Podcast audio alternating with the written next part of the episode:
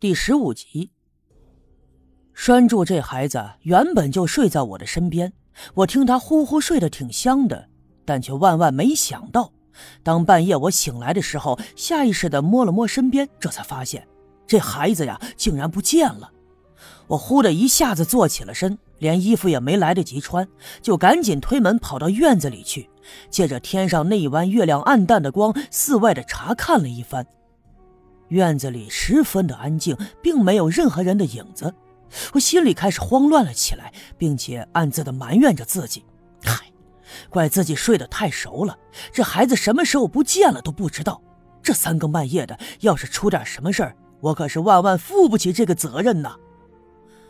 我又在屋里屋外的搜寻了一阵子，还是没有看到拴柱的影子。我急坏了，连忙往外跑，就打算到门外去看看。这要是还找不着，就得去喊人了。可是我刚来到院门口，发现门口人影一闪，从声音可以判断得出是个孩子。我心里一惊，这一定是拴柱，就赶紧追了过去。走出院子，朝前面看去，那个小孩三晃两晃的就进了前面的树林。我来不及多想，也赶紧追了过去。虽然说天上有一弯月亮，勉强的把整个刘家镇的夜晚照亮，把树林里那些茂密的树叶遮挡着，却显得十分的黑暗。我一边往前走，一边大声的召唤着：“拴柱，拴柱！”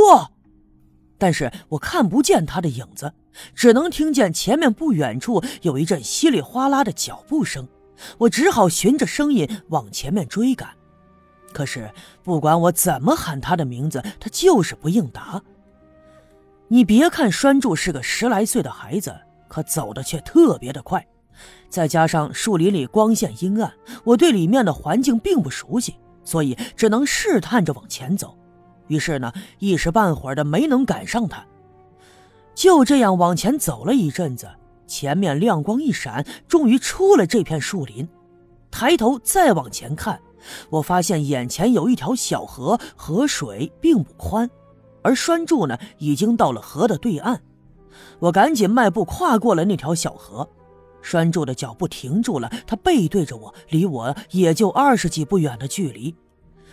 我抬头往他的前面看去，原来呀，不知不觉已经到了小阴坡的山脚底下。我一下子想起那天晚上，我独自一人上了小阴坡，就在人们找到刘福生尸体的地方，发现了异样的动静。可是这三更半夜的，拴住这孩子怎么一声不响的，他就来到了这儿呢？回想起那天晚上的事儿，再看看现在也是三更半夜，我心里不禁有些发毛。于是就试探着招呼前面的拴柱：“拴柱啊！”你这是要去哪儿啊？啊，这黑天半夜的，赶紧跟我回去睡觉啊！有啥事儿啊？明儿白天再来。听话，栓柱。我喊了几声，栓柱并没有回答。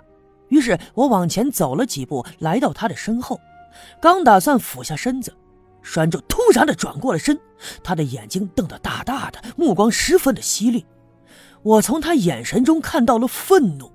他牙关紧咬，嘴唇紧紧的绷着，脸上的每一块肌肉都在微微的颤抖，样子十分的凶狠。我不由自主的往后退了一步。拴柱，你，你这是要干啥？可是拴柱就这样看了我一眼，又转回了身，抬起一只手指着眼前的山坡，自言自语的说：“我爹，我爹。”他又一次说出了这样没头没脑的话。白天当着我的面说这话还好，可是这三更半夜的，他指着荒山野岭喊着一个死去的人，我只觉得头皮一阵阵的发炸。可是我又不能不管，于是壮着胆子往前走了几步，一下把拴柱抱起来，一边安慰他，一边迈着大步赶紧往回走。孩子，咱回家啊，咱咱回家。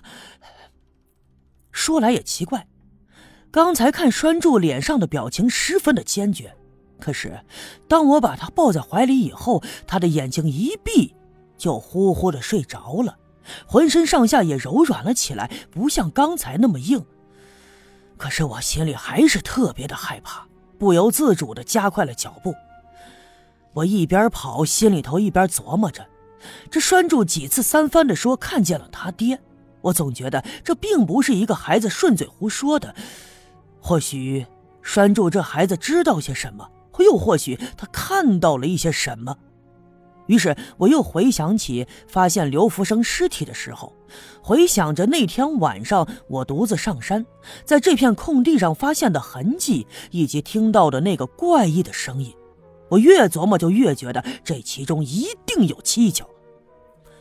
眼看着就要跑到山脚下了，我下意识的回头朝山坡的方向看了一眼，不看不要紧，一看再次把我吓了一跳。借着暗淡的月色，我隐约的看到这山腰上恍惚有个人影儿。啊！我不由自主的叫了一声，双腿一软，差点摔倒。幸亏靠住了旁边的一棵小树，这才稳住了身子。可是，当我再抬头朝山腰上仔细看去的时候，那个人影竟然就不见了。虽然我一直坚信刘福生绝对不是被雷给劈死的，其中必有隐情。虽然我的胆子平时很大，可今天晚上当看到那个人影的时候，却莫名的感到了透骨的寒冷。更何况我怀里还抱着一个孩子，于是我不敢犹豫，撒开两腿，加快了脚步，迅速的往回跑。跑下了小阴坡，穿过了那片树林，走上了村里的小路。这才发现，我右脚的脚底板呐，生疼生疼的。低头一看，不知道什么时候鞋子都跑丢了。可是现在啊，我没有心思顾及这些了。栓柱还在我的怀里头呼呼的睡着，我赶紧顺着小路跑回到了青年点，重新把他放到炕上，给他盖上被子以后，他仍旧在呼呼的睡，睡的是十分的香甜。我这才觉得呀，浑身上下一阵的酸痛。我的体格并不健壮，这孩子也十来岁了，总有个六七十斤的样子。抱着他跑了那么远，胳膊仿佛要断了一样。我倒了碗水，咕咚咕咚的喝了下去，慢慢的缓了一阵子，才觉得呀舒服了一些。看着炕上正在呼呼大睡的栓柱，我心里头琢磨着。难道说这孩子是梦游了？梦游这个词对我来说呀，并不陌生。我记得我小时候就经常梦游，这每次梦游的时候，我都会拿着一个小铲子，在我家的院子里东挖西挖，就像是寻找什么宝贝一样。可醒来以后呀，什么都不记得了。如果说拴住这孩子真的是在梦游的话，那晚上呀，还真得看好了。幸亏是被我发现了，这如果没人注意的时候，他梦游出去，再遇上个野狼什么的，恐怕这小命难保喽。于是整个后半夜，我一直没怎么睡踏实。只要屋里屋外的有一丁点的响动，我就赶紧睁开眼，唯恐拴住再跑出去。可是令我感到欣慰的是，整个后半夜里特别的平静，拴住呢也睡得特别的香。第二天早上的时候，赵金凤又来了。她用篮子提着饭菜来，打开一看，里面用一个大号的搪瓷大茶缸子装了满满一下子的小米粥，旁边还有两个煮的咸鸡蛋和一些小咸菜我和栓柱都着实的饿了，狼吞虎咽的吃了起来。昨天呢，已经吃了赵金凤送来的疙瘩汤了，所以这次呀，更不必客气。吃完饭以后，栓柱又跑到我的炕梢看书去了。